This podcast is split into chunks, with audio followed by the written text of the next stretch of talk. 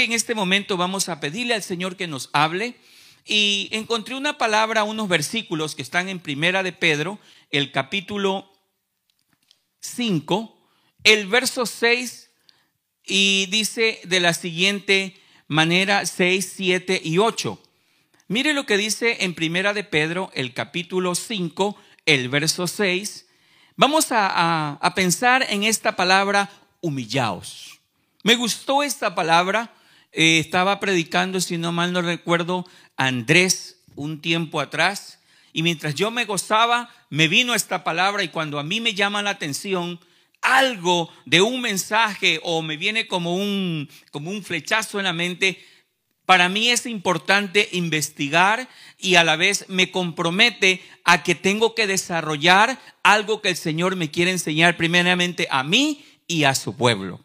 Entonces, mire lo que dice esta frase, humillaos pues bajo la poderosa mano de Dios, para que Él os exalte cuando fuere tiempo.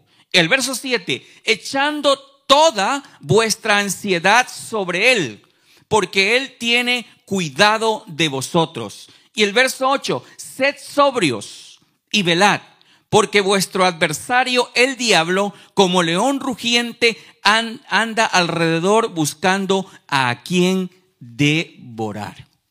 Bueno, vamos a concentrarnos en este momento. Digámosle unas palabras de oración. Yo creo que usted oró para que el Señor le hablara a su vida. Yo creo que usted de pronto se desvió. Ay, no, es que ya son las siete y cuarto y si me voy a la casa a merendar, no, mejor me quedo del tren y me voy directo a la iglesia. Entonces, digámosle al Señor que nos, nos dé una palabra en esta noche. Señor, estamos aquí porque queremos tu palabra. Queremos vivir para ti.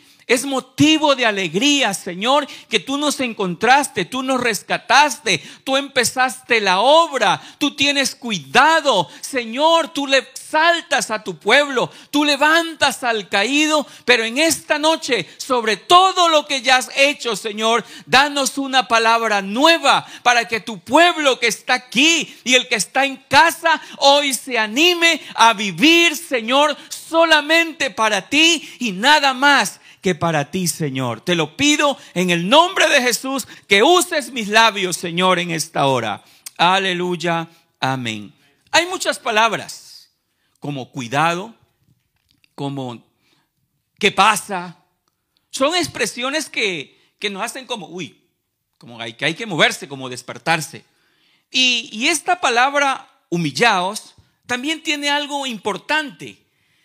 Si nosotros la cogemos solamente esa palabra, ella tiene un significado, inclinar o doblar una parte del cuerpo, como la cabeza a la rodilla, especialmente en señal de sumisión y acatamiento.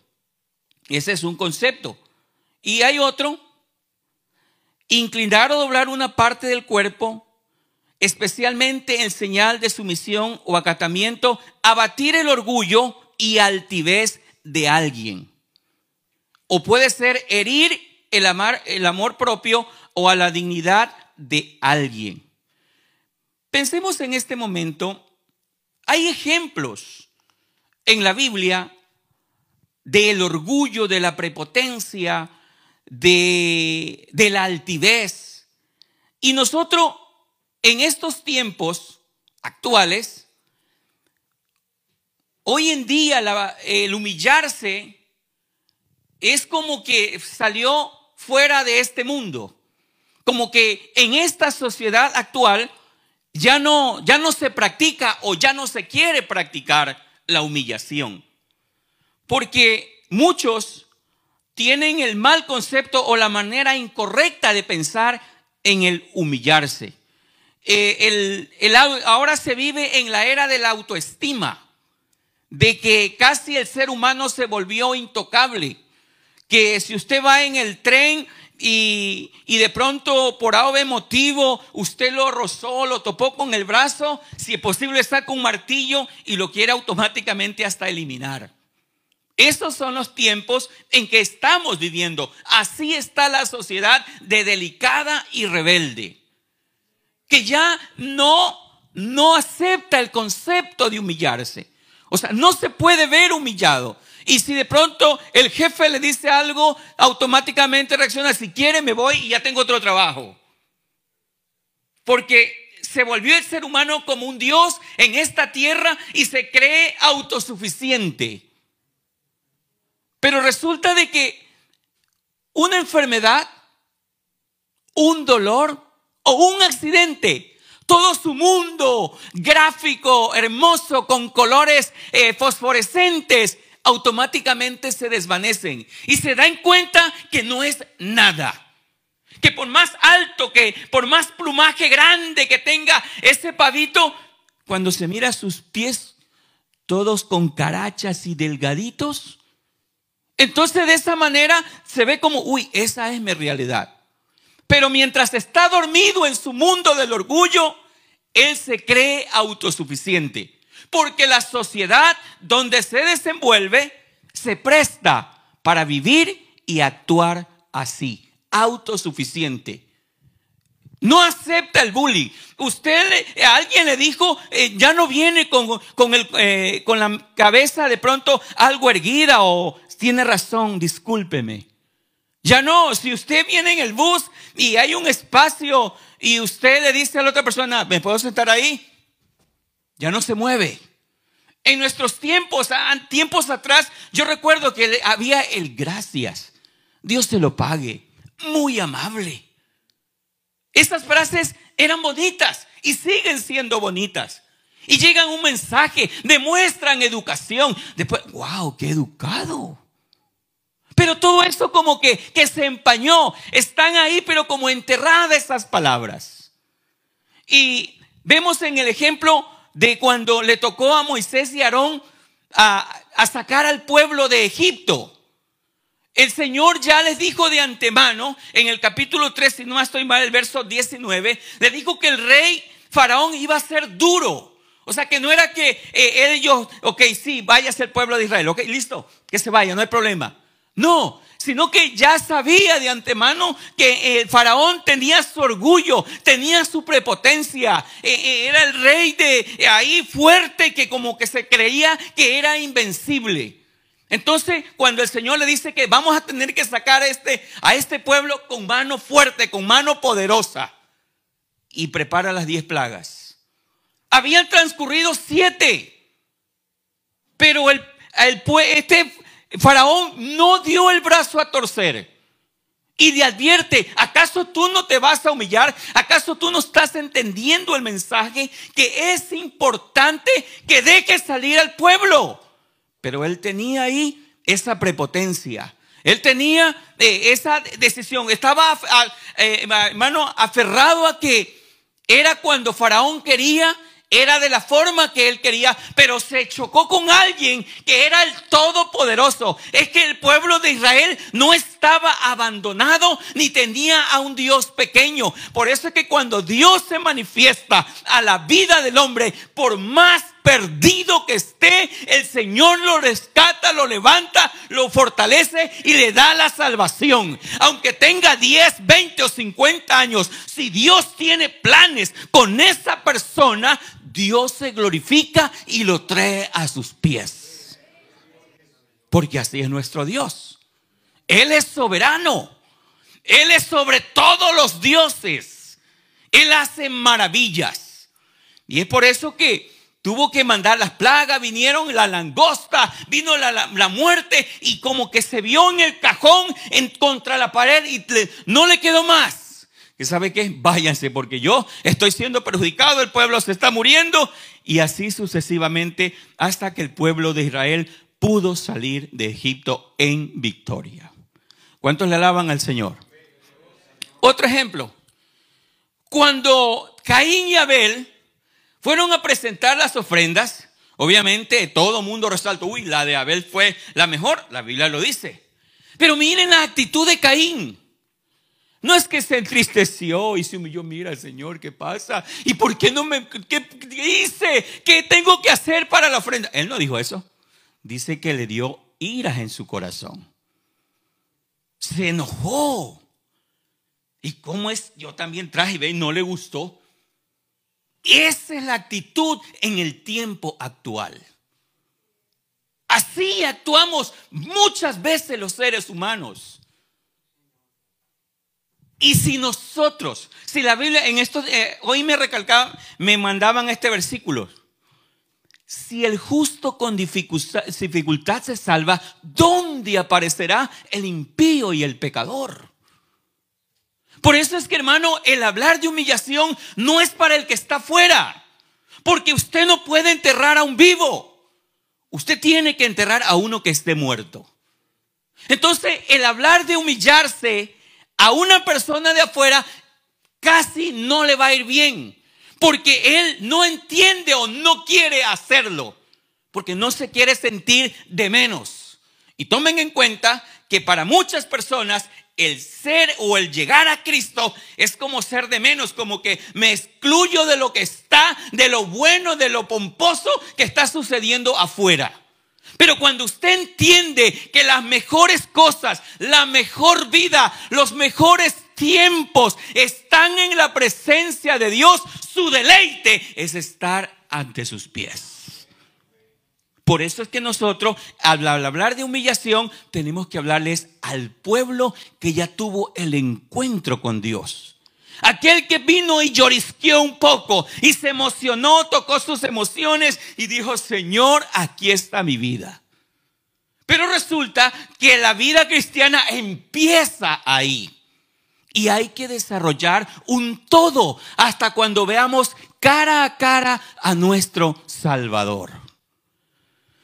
Y vemos ahí como consecuencia el no vivir humillados ante Dios, siempre vamos a ser infelices.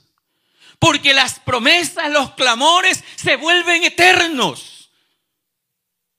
Que es como que el Señor viene por, por este lado, por mi izquierda, por mi derecha, y yo me voy por mi izquierda, porque a mí me gusta.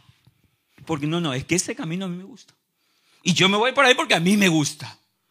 Entonces nosotros tenemos que volver al inicio, donde cuando usted diga, Señor, te entrego mi vida.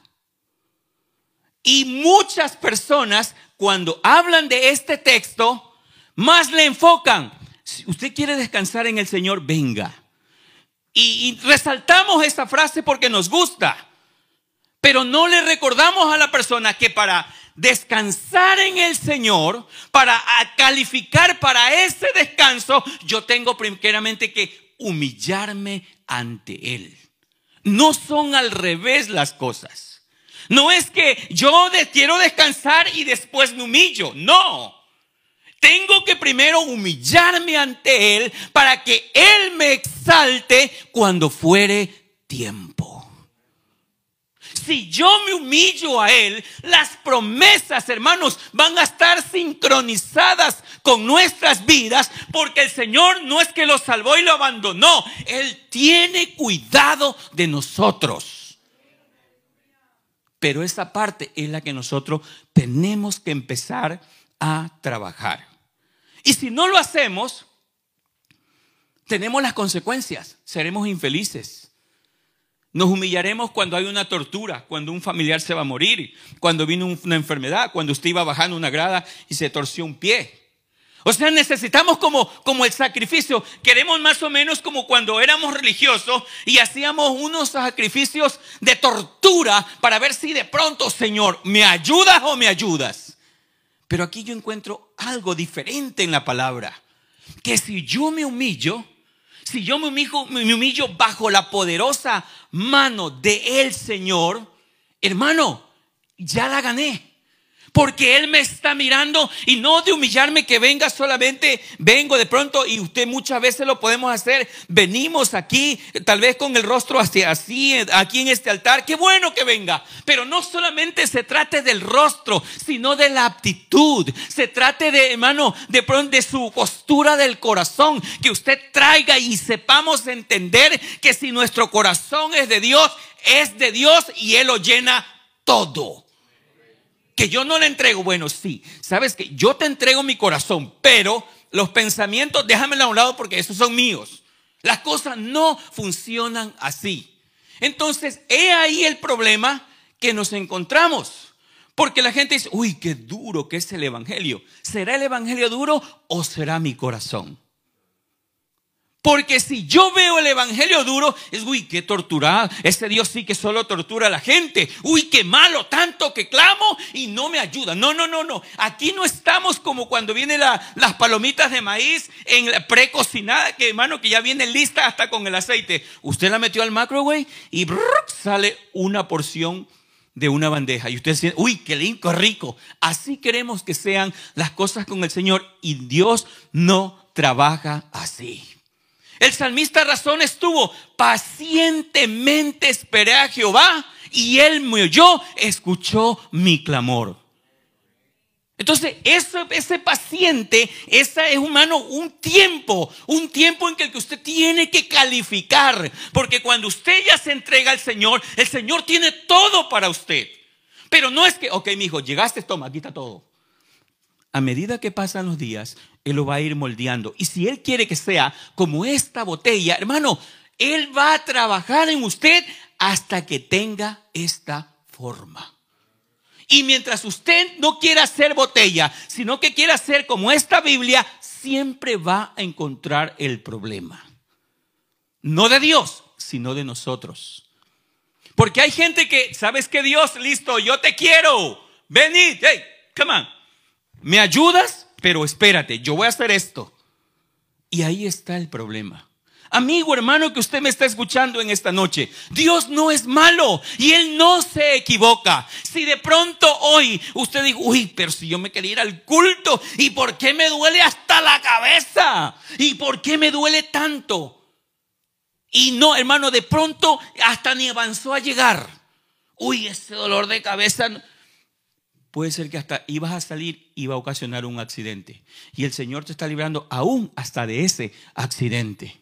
Porque lo que nosotros no vemos, Él ya lo sabe todo. Y eso es lo que tenemos que entender.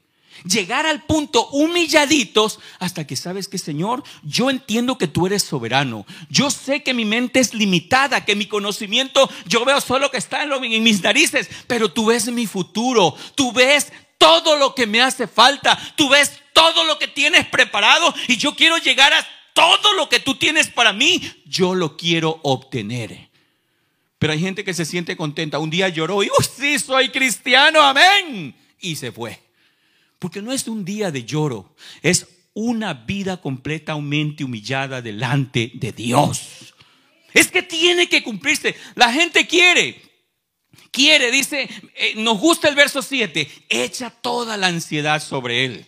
Y la gente, sí, Señor, te entrego esta carga, pero ya sabes, me la arreglas, yo regreso. No, no, no. Las cosas no van a funcionar así, porque eso no pasó. Si usted lee en el libro de eh, Primera de Crónicas o Segunda de Crónicas, yo creo que lo, lo, vamos a poner ahí. En Segunda de Crónicas, la gente siempre dice esta, esta frase y les gusta y a todo, hasta uno la usa para, para eventos. Y mire lo que dice, si mi pueblo se humillare, sobre el cual mi nombre es invocado, y oraren y buscaren mi rostro, y se convirtieren de sus malos caminos, entonces yo iré desde los cielos y perdonaré sus pecados y sanaré su tierra. Y nos gusta este versículo. Ay, sí, uy, sí, no, es que yo vea, yo hoy día llego, oro, y el Señor hace lo siguiente. Él me va a oír, y voy a encontrar la respuesta y, el y la muchacha que me gustaba que está allá afuera, él me la va a dar porque yo ya oré. Entonces, ¿califico para eso? O no, el trabajo, ¿sabe que sí? El trabajo que voy, tengo, tengo que hacerlo de lunes a domingo, ¡up! me conviene, ya oré, ya vine aquí al culto, Señor, gracias, mira, necesito ese trabajo. Y entre veces nos dan con una piedra en la cabeza, porque no nos llegó la petición. Uy, qué malo ese Señor, tanto que le oro y no me ayuda. Es que él también, el Señor dice, no, el Señor también sabe decir no. Y eso a nosotros no nos gusta cuando Él no nos dice no. Pero ahí es donde tenemos que volver a primera de Pedro. Humillaos bajo la poderosa mano de Dios, porque Él me va a responder cuando fuere tiempo. Pero nosotros no queremos las cosas así. Nosotros queremos el verso 7. Echa toda nuestra ansiedad. Y por eso, vengan, echen, sí, hágale, camine, eche la ansiedad y no pasa nada, porque no hacen la primera parte del versículo 6. Entonces es necesario. Este es el tiempo. Hermano, vienen cosas hermosas, gloriosas. Pero en la carne vienen cosas difíciles. ¿Y cómo yo me preparo para eso? ¿Qué hago? Señor, llévame. Eso hizo, eso quiso hacer el apóstol Pedro en la transfiguración. Uy, Señor, ¿sabes qué? Aquí es donde tenemos que estar. Hagamos tres enramadas, que se pierdan los demás, nosotros estamos completos ya. Podemos pensar así. Uy, no, es que no, el Señor ya me ayudó a mí, olvídese de lo demás. No. No, no sabemos cuánto tiempo habrá que predicar. Yo no sé si usted, por causa del Evangelio, tendrá que mudarse. Yo no lo sé. Pero recuerde que usted está bajo la mano poderosa de Dios. Y esa mano lo puede agarrar. Mi hijo, ah, no es que me gusta Queen y le da el berrinche, Señor. ¿Y por qué? Si a mí me gusta y yo viví 20 años. Eso es lo que usted quiere. Pero puede ser que Dios no quiera eso para usted. No, pero Señor, ¿cómo yo volver a mi país? Dios mío, imposible. Si yo te amo y esto y vea, dice las mejores palabras. Pero yo estoy bajo la poderosa mano de Dios. Y Él es el que manda. Yo me estoy humillando para que Él me guíe. Y donde Él quiera que esté, necesito. No es que si quiero, necesitamos estar.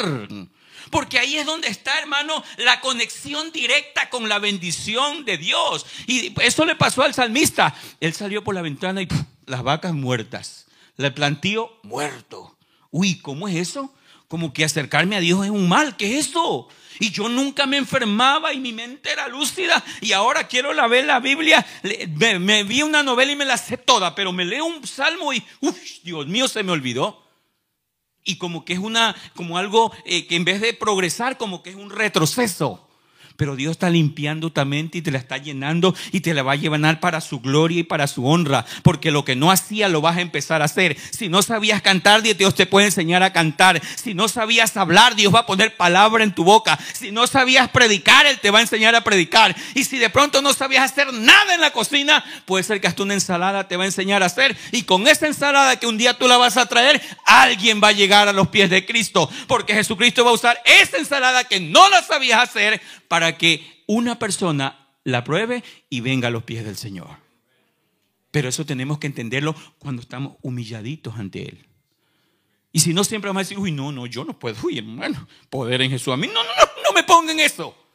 ¿Y cómo que está humillado? Si usted está en las manos de Dios, ya no es usted el que decide, sino el Dios Todopoderoso.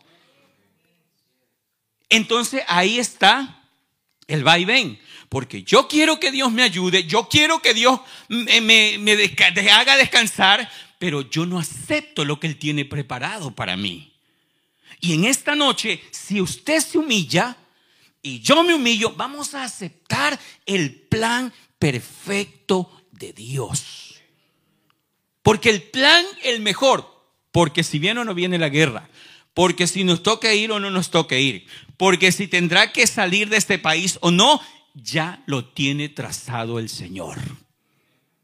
Pero si usted dice, no, hermano, es que no es así. Es que a mí me gusta esto. Es que si no es plomo, yo no me pongo negro porque eso a mí no me gusta. En el mundo actúan y viven así. Y el mundo pasa y sus deseos. Pero el que hace la voluntad de Dios, ese sí permanece para siempre. Tenemos que, ojo con eso, en esta noche, en el amor y en el temor de Dios. No, no pues cojamos estos versículos como cajón. Yo sé los pensamientos que tengo acerca de vosotros. Pensamientos de paz, en pensamientos de bien y no de mal. Y la gente se siente cuando, ay, sí, el Señor qué lindo que piensa de mí. Ay, y usted piensa lo más lindo, uy, mi Señor es tan bueno. Pero ni siquiera se acordó en la mañana que tenía que darle gracias por el nuevo día que nos concedió. Entonces, Seamos realistas, amados hermanos.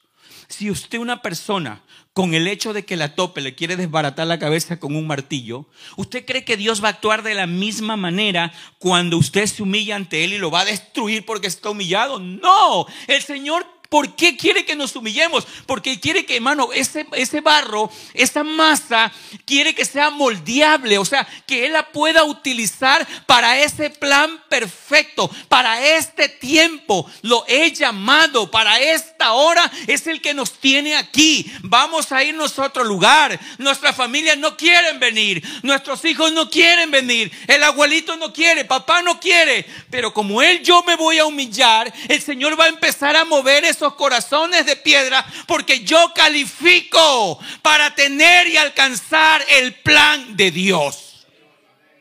Pero nosotros queremos que Dios nos ayude, pero yo no quiero estar en las manos de Él. Hay problemas.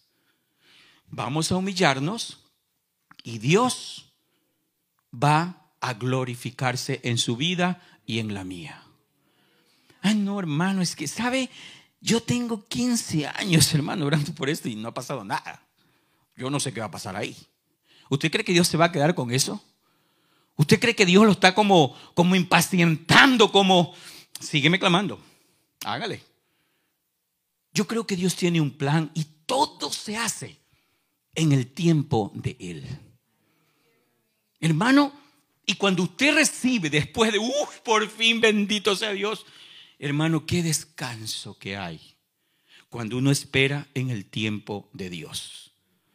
Pero someter esta carne a esperar en Dios no es fácil, pero tampoco imposible. Porque no temas. Primero, no he visto justo desamparado ni su descendencia que mendigue pan. Segundo, clama a mí y yo te responderé.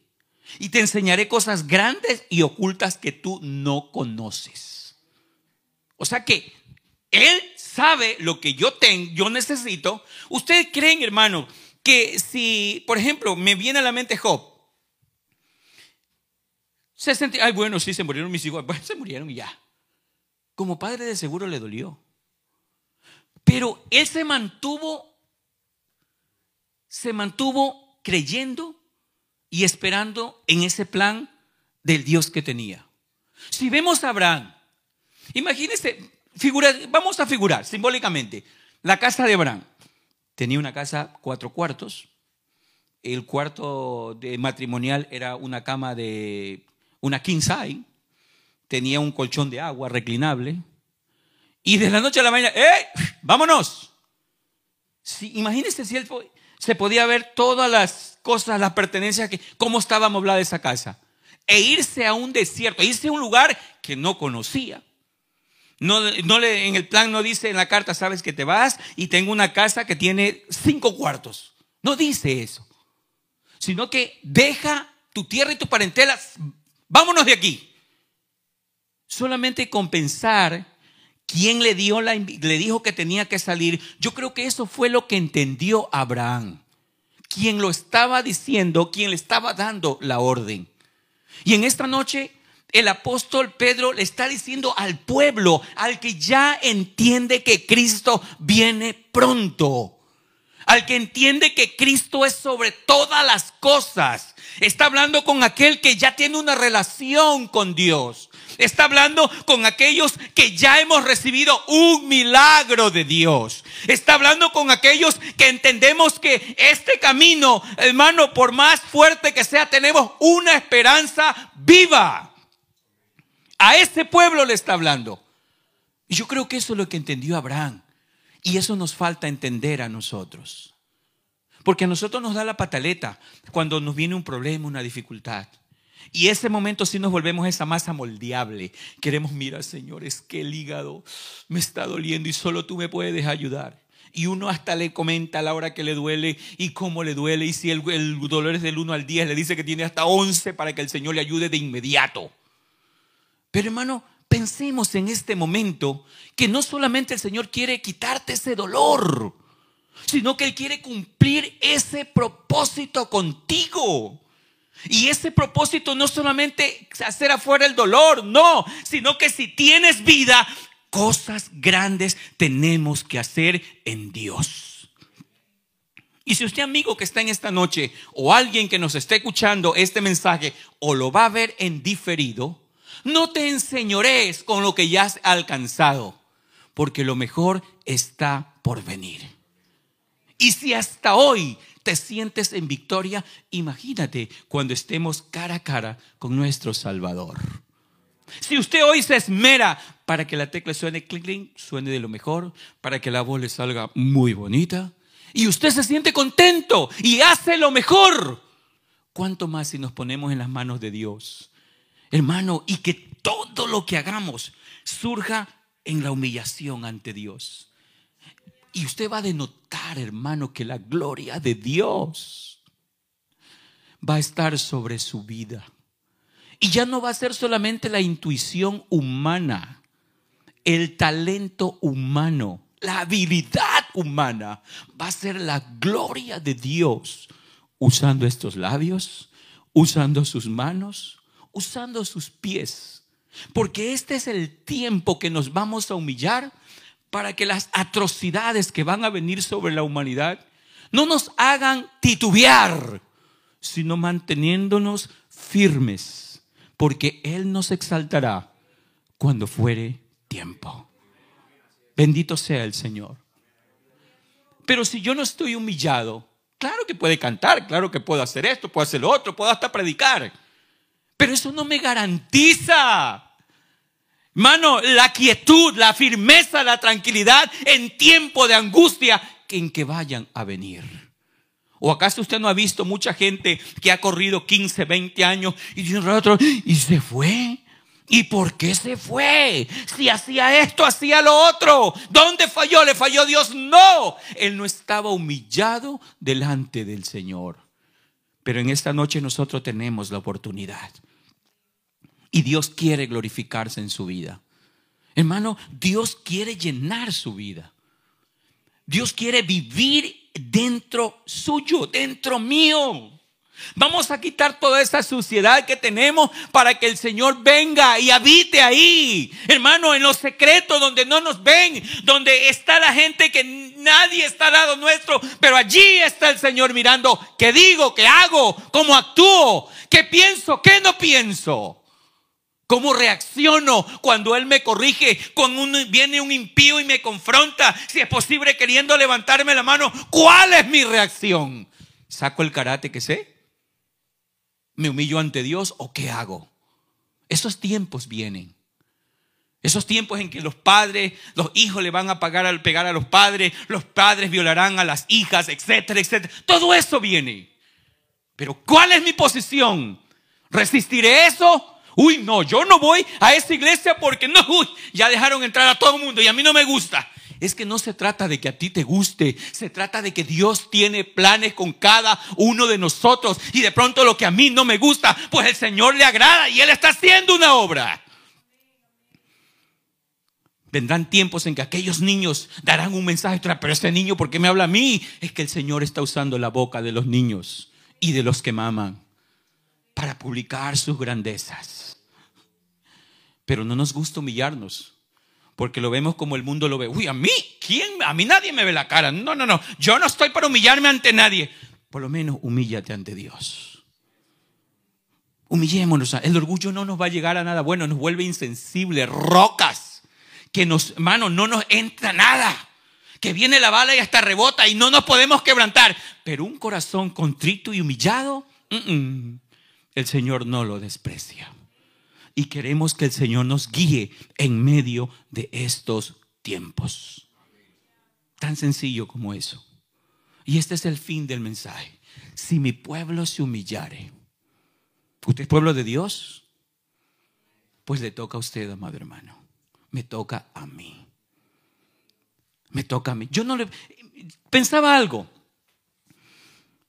Eh, usted ve a la humanidad entera y usted se ve como por acá y la humanidad por allá. Y así nos separamos, porque yo soy cristiano y el de allá no lo es. Y claro, nosotros tenemos las costumbres que, que, que comunión tienen la luz con las tinieblas y que por eso nosotros mejor es estar por acá y ellos allá. Pero yo me pregunto, si nosotros nos mantendemos siempre en esa posición, Obviamente no lo estoy invitando a que usted peque para que traiga el pecador, porque no conviene eso. Ellos conviene que ellos se conviertan a nosotros y no nosotros a ellos. Pero este es el tiempo, hermanos, en que, como decía, eh, me vino ahorita la palabra eh, Junior, lo que él decía de las redes sociales. Es algo que, si bien es cierto, hermano, la usan para un producto y está funcionando. La usan para rentar un cuarto y está funcionando. Para regalarle una mesa y la gente va por esa mesa. Entonces, yo pienso que en esta noche podemos también, si nosotros nos humillamos, Dios va a poner como una, veámoslo así figurativamente, como una cápsula sobre usted, para que donde usted se mueva, el poder de Dios va a quebrantar ese yugo y a ese corazón y el Señor va a empezar a inquietarlo a vivir, a venir a los pies de Cristo. Pero si yo me quedo aislado no, que se pierdan allá, que, que no, yo ni hablo con ellos porque son demasiado, ¿quién les va a ir a hablar? ¿Usted cree que Dios no le puede dar una palabra que por más fuerte que sea ese hombre, usted cree que Dios no le puede dar una palabra para que usted le hable a él?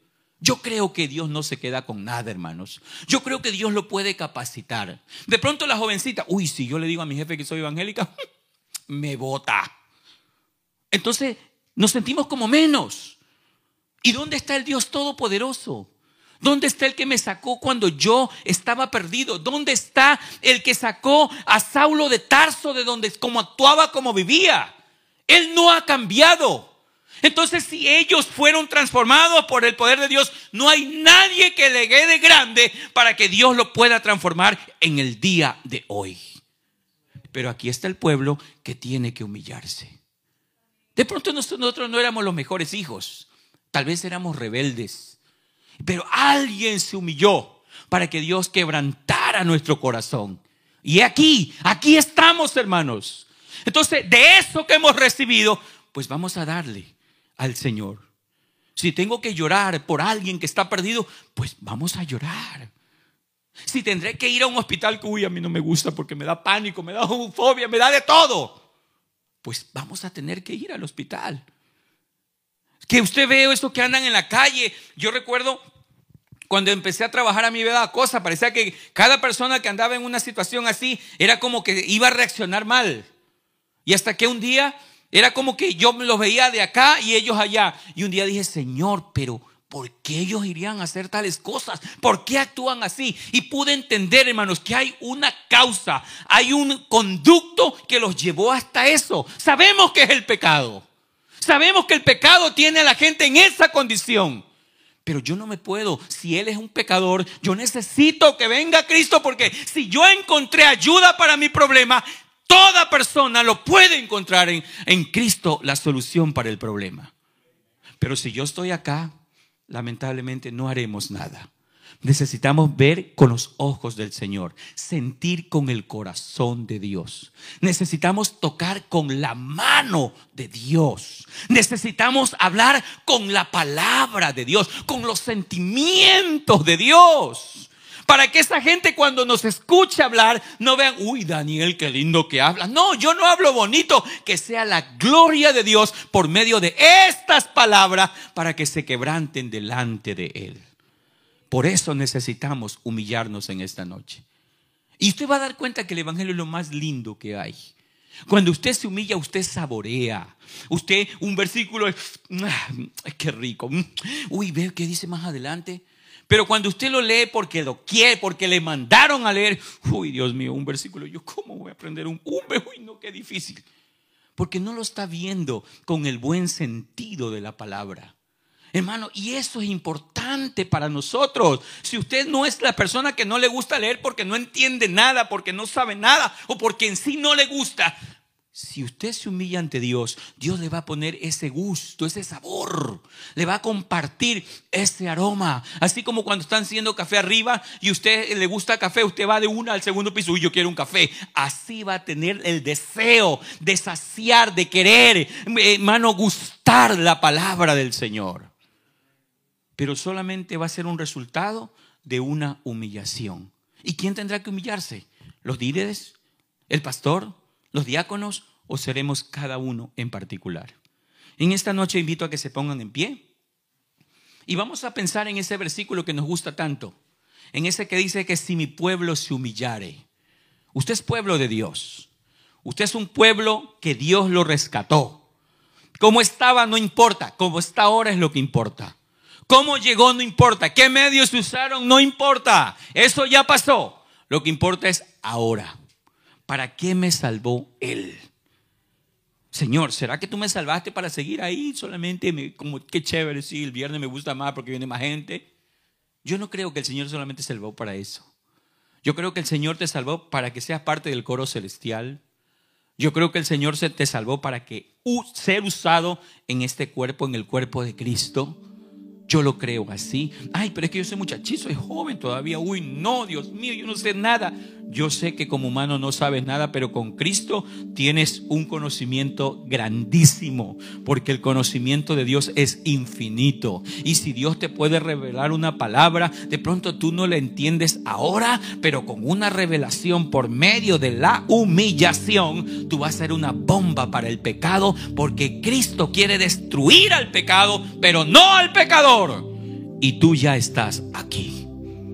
Y Dios te quiere usar. Ay, no, es que mi familia, que dura de corazón, definitivamente, yo no puedo ni estar con ellos. Claro, humanamente no. No tienes razón, no tienes nada ni puedes dar nada. Pero con Dios tenemos un arma invencible.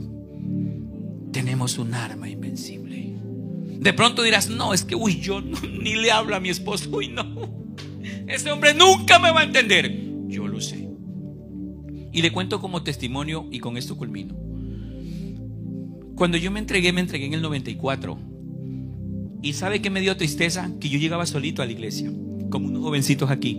Ay, hermano, le bendiga, ¿cómo está, hermana? Entonces, cualquier evento, un derramamiento del Espíritu Santo, un culto misionero, todo el mundo, ay, qué lindo, ay, qué lindo cómo está su mamá, ay, qué hermoso su hermano, ay, qué lindo. Y yo solo, ay, sí, hermana, como usted le bendiga. Entonces, eso doblegó mi corazón. Eso fue como, como prender el motor para humillarme ante Dios y empezar a pedirle al Señor para mi mamá, Señor, no puede ser que mi mamá se pierda si yo te estoy sirviendo, así que haz lo que sea, como la tengas que traer, pero tráela. Y yo siempre a mi mamá le hablaba, mamita, Cristo te ama, mamita linda, vamos a la iglesia. ¿Usted cree que mi mamá me decía, sí, ya me voy? Ella no me decía eso. Ella me decía que nunca tenía tiempo Vaya solo, usted que tiene tiempo, yo no voy a ir. A mí no me invite, no me hable de eso. Y cuando me decía, mami, Señor, pero me rechazó otra vez, ¿qué hago, papá? Y un día, de los tantos que había llorado, era como que ese día había afilado bien el machete. Y salí de una dominical y me encontré con mi mamá en la mesa así. Entonces, qué ganas de hablarle, de invitarla al culto de la tarde. Pero yo tenía la duda, uy, ¿será que me, me rechazo otra vez? ¿Y sabe qué, hermano? Tomé valentía y le digo, mami, no te vengo a hablar como hijo, ¿sabes qué? No más te voy a hablar como hijo. Te voy a hablar como un mensajero de Jesucristo. Alguien que ha entendido que Cristo viene pronto. Si tú no te arrepientes, la condición en que usted está en este momento es una condición crítica que la está calificando para el infierno. Así que si no te arrepientes al infierno te vas y yo reprendo toda tiniebla y toda oscuridad en tu mente y en tu corazón. Cuando terminé de decir eso, mi mamá me dijo, ¿cuándo nos vamos al culto? Eso hace el Señor. Ese es el Dios que yo conozco. Ese es el Dios que yo lo he visto, no me han contado. Ese es el Dios que, que cuando mi hija tenía la columna discal y que eran tres centímetros de diferencia, Señor, pero si tú formaste ese cuerpo en el vientre de mi esposa, ¿y por qué mi hija va a salir así? Sería de pronto ella va a sentir vergüenza, pero todo que se haga voluntad tuya. Y si tú lo puedes mover esos huesos, que se muevan ahora. Un mes después, mi hija tenía las piernas igualitas. Así es Dios. Ese es el Dios que queremos que esté en Ucrania, levantando a la gente que ama y que está humillada delante de Él. Ese es el Dios que queremos que venga en esos trenes, que la gente desesperada está huyendo de la muerte. Y la muerte viene tras ellos. Porque eso es seguro, tarde que temprano vamos a morir, sea en Ucrania, sea en Estados Unidos, sea en Ecuador, Colombia, donde sea. Pero si yo estoy humillado ante el Señor, me iré más allá de la muerte. Así que hermano, en esta noche, ese es el Dios que te está diciendo, si mi pueblo se humillare, sobre el cual mi nombre es invocado, ese es el Dios que nos comentaron al principio, le creímos al principio. Cuando nos dieron la biografía que teníamos de lo malo que éramos, ve hermano, empezamos a llorar como bebés y venimos aquí. Y nos resultó. Hoy tenemos descanso de esos pecados. Pero la carrera no la hemos terminado todavía. Todavía seguimos caminando. Y no hable, Julano de tal, hable en el nombre de Jesús. Usted se roza con mucha gente. Y sabe otra cosa, hermano, cuando usted le habla a alguien, Dios se encarga de enviarle mensajero a nuestros familiares, aunque sean de corazones duros. Esa es la obra perfecta de Dios. Señor Jesús, yo no tengo más nada que decir, Señor. Si no quiero humillarme delante de ti. No quiero que tú me humilles, Señor, sino que yo quiero humillarme delante de ti, Señor Jesús.